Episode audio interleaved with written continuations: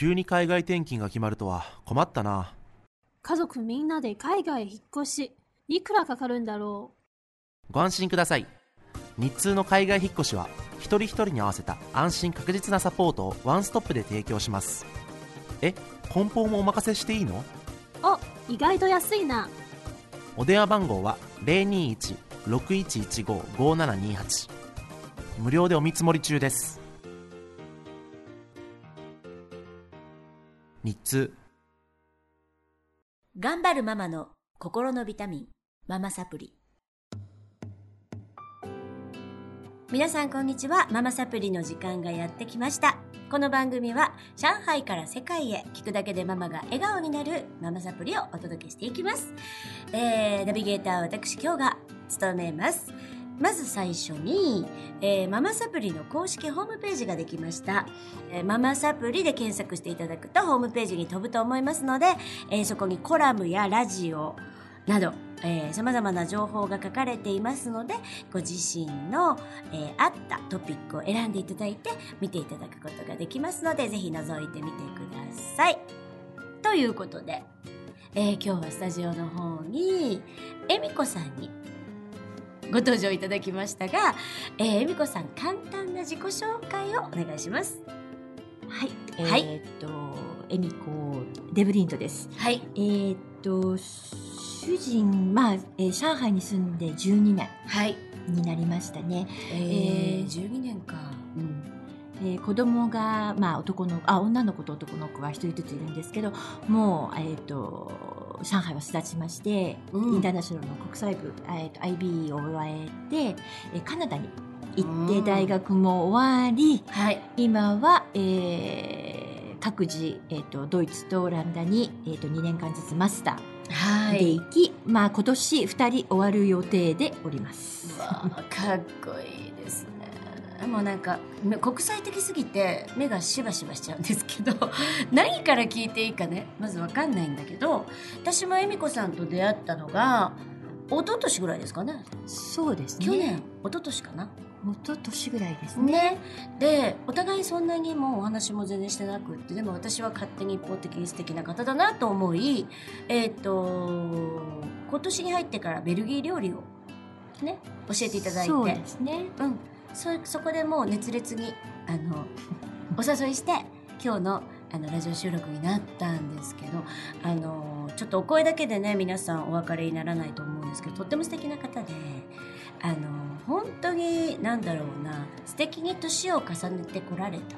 っていう感じが私はするので、えー少しでもママたちのね今子育てに奮闘してる出口が見えないママたちそしてまあ子育てを楽しんでるママたちにちょっとなんだろうなまた離れたところから俯瞰して見ていただければいいなと思ってお届けしてまいります。でうーんとまずおお伺いしたいのは何からお伺いしていいのかわからないんですけれども旦那様とはそもそもどこで出会ったんですかね？主人とはね、香港なんですね。おお聞いたような気がする。う。んまあ、たまたま偶然ですね。仕事してからですね。ううんん本当に偶然に、えっと、会いまして、まあ、名刺交換ぐらいだったんですけど、はい。まあ、日本にあのたびたび来るようになって会ったっていう本当にあの何のあの花もないような 出会いだったんですけど。いやいやあったよね。あの、うん。香港で出会ってから日本でまた再婚したあ日本ではあの、まあ、名刺の交換をしていたので。日本で出会って違います。あれ違います。あの香港で出会って名刺の交換をしてはい。えーで日本に来ることになったのでっていうのは、まあ、あの半年ぐらい後にあの連絡をもらって会ったんだけど顔が分からなかったっていうそういうあの本当に不思議な出会いだったんですけど。なんか初めは別にそんなピンとくるでもなく。長かったですね。そう言われてみれば。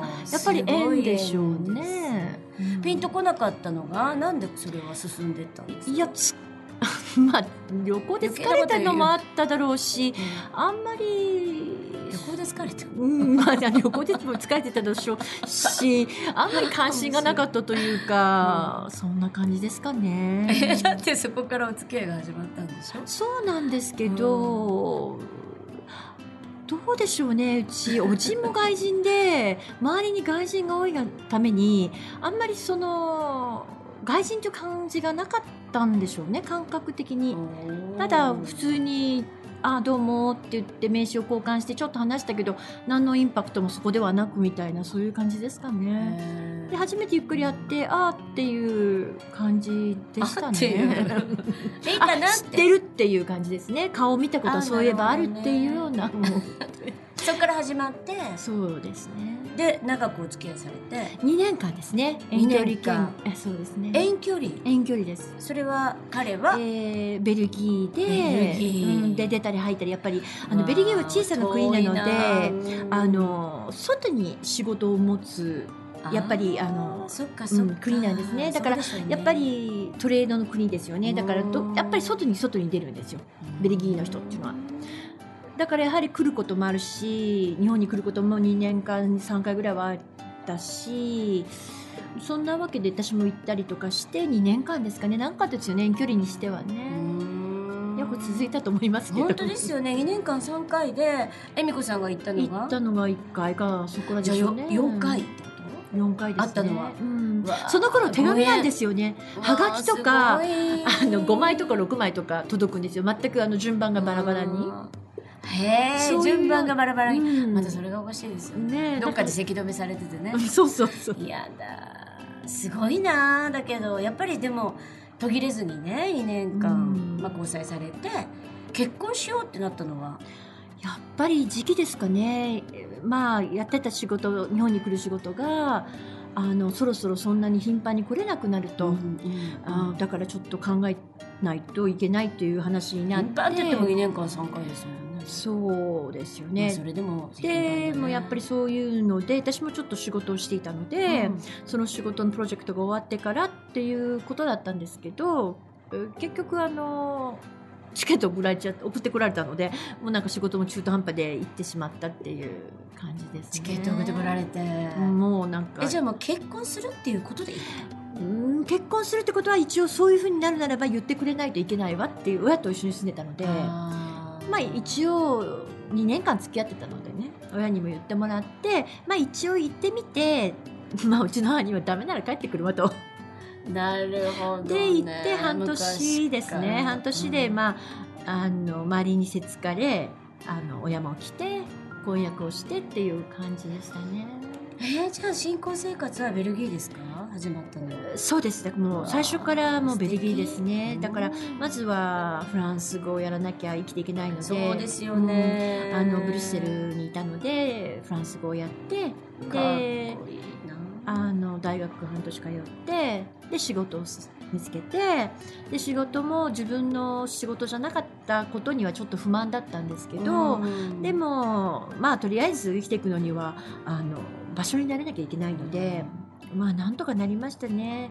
でももうあの誰も構ってくれないんですよね。もううちの主人も車があったら地図持ってここに行ってっていうタイプなのでへうんー耐えることはできなかったのでそれで自立心は随分、うん、できたんでしょうね。すごいなうん。そのお仕事は何をされてたんですか？私はあのシステムエンジニアです。あー。うん。じゃあ日本からそれは？日本です、いやーたくましい、だからそうですね。フランス語で、うん。フランまあじゃないです。だから日本ではその頃は90年89年ぐらいっていうとまだこんなにあのツールがなかったんですよ E メールとかも。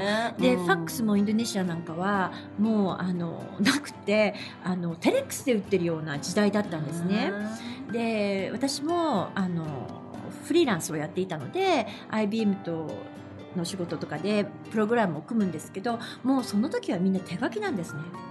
あのコボルとかまたベーシックとかもうフォートランとかそういう感じのプログラムだったのでみんなシートに手書きのような時代だったので、うん、なかなかその距離感があると難しくて、うん。まあ全然違う仕事をするしかなかった。言葉も話せなかったし、で全く違う仕事を見つけてしたんですけど、まあ、それはそれなりに楽しかったというよりか場所に慣れていってあの半年1年に半年いない主人だったので、それは出張、うん、そのぐらい出張で1ヶ月いたと思うと、うんあ帰ってきたと思うとまたいなくなっちゃうような生活だったので自分で生活の基盤をきあの作っていかないととてもじゃないけど余命やってられない。あの一人で寂しくてなただ泣いてるへー。パターンになってしまうのでそれだけは嫌だったのであまず仕事、まあ、まあ勉強を始めた時からもやっぱり友達も外国人が多いんですよ。うん。あのベルギーって、あの EC がありますから、ほとんど外国人の奥さんとかもいたのでそういう人たちが友達になりあとは大学に入るとちょっと若い人からの友達になりそこで、まあ、自分をちょっと根付けたみたいな感じですかね。なるほど、うん、根付かないとなかなか難しいのでね。うん。うん。じゃああれですね。あの親戚とかお母様とかもいらっしゃらず？あもちろんいないし友達もいなかったしそうなんだ。友達はうちの主人の友達なんですが、うん。もうでもうちの主人の友達は私の友達ではないんですよね。うんそりゃそうですよ結局は。だからそこから分かっていたので、まあ、自分の友達は自分で作ろう。何があっても自分の方向の部分は自分で固めていかないと無理ですよね。だからって日本人がすごいたくさんいたわけでもないしでも、まあ、なんとかやってましたね。いなくてもなんとかできましたしね。素晴らしいかよ。えってそれがいないと楽だったりとかしちゃって、まあね恵美子さんだからね。うん、あの夜とかは出られませんよ。あの飲みに行くなんてヨーロッパじゃ絶対にないのでイギリスとかオーストラリアとかだったらうん。あの女子会とか男子会がありますけど、うんうんヨーロッパなんかもうすごい保守的だしあそうなんですうか、んまずなかったって、ね、それはなんでダメなの？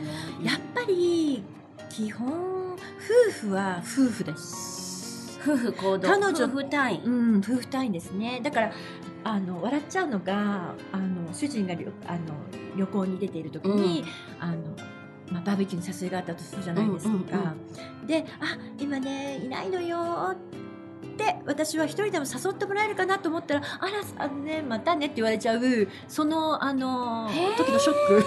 すごいですねそうね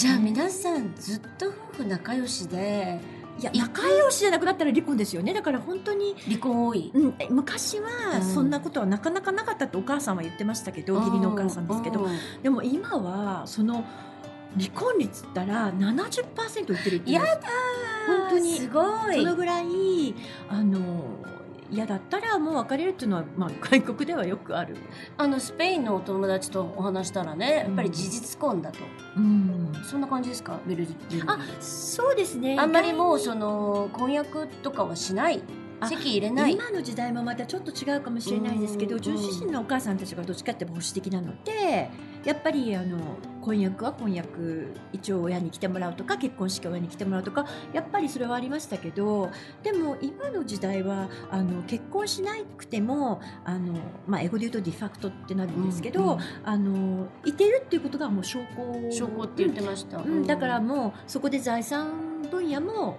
半々になるし結婚しているメリットは別にないですよね。結婚しても自分の名前が変わることはないので、うん。何のメリットもないです。ただ外国に行くってことになるとそれは他の外国では通じないので、うん。ちょっと面倒くさいことになる。なるほど。うん確かにね。特に中国なんかは難しいと思いますね、そのま婚姻の制度がまだねある国に行くとみんなわけが分かんないですよね。そうですね。だからそのスペインのお友達なんかは結婚してないんだけど妊娠してうんでどういうことなんだってみんなに聞かれててここでね。うん。それでいちいち説明してうん。やってまし特にビザなんかの場合はちょっと難しいかもしれないけれど、ねうん。まあそういう人もいっぱいいるしいっぱい今は。いるって言って、うん。でも日本もそういう風になってくるかもしれませんねな中国もね。今離婚率がどんどん上がってるから。やっぱり日本の法律は女の人には厳しいじゃないですか。うん。できちんと取り立てることもないですけど外国だったら会社に行って会社から奥さんの方に振り込んでもらうってことができるんですね。うん。そういったクレームもできますし国際結婚の場合は旦那さんが話さない場合があるんです。そうすると奥さんは日本に帰れなくなっちゃうことがやっぱりあってそれがベルギー人と日本人とかベルギー人と外人じゃなくても同じなんです。アメリカから来てるアメリカの人のカップルでも旦那さんが働いてる時に離婚になった場合奥さんは帰れないんです、うん。奥さんは子供を連れて帰れない。へ結局お父さんにも権利があるのでお母さんが連れて帰ったらお父さんは会えないじゃないですか、うん。だからお父さんの許可がなしくしてはお母さんは子供を連れてアメリカには帰れないんです、じゃあそこでそういうまた法律的なこ手順を踏んでうん、もうそれはベルギーではもうあの半々なので全てが半々なので、うんうん。子供の面倒も半々。えどうどうだから例えばあのその人の携帯にもよるけど1週間なった1週間私あ1週間の半分はあなった1週間の終わりは私っていう感じですかね。ちょっとあの子供には大変ですけどでもその方がうまくこうバランスが取れている部分もあるみたいですね。忙しいけど、あじゃあ近くに住んでないとそれは難しいですうよね、ん、でも大体ベルギー人の人は近くに住んだって恵美子さんみたいなねパターンあうちの場合はよく離婚しないでねここまで。本当によもったいないラッキーでしたね。今もうとってもお幸せそうで。もう夫婦二人の生活になるわけですかもうら7年になりますからね。ね。最初はどうしようかと思いましたけどね。最初はどうしようかと思いました本当ですか。いやもうなんかすごい楽しいお話がいっぱい聞けそうなんですけど。まあとりあえず旦那様との出会いということで、はい。第一章終わらせていただきます。はいわかりましまだまだ続きますので、はい。また来週恵美子さんの楽しいお話をお楽しみにお待ちいただけたらと思います。それでは今日はこの辺でありがとうございました。この番組は日通の提供でお送りしました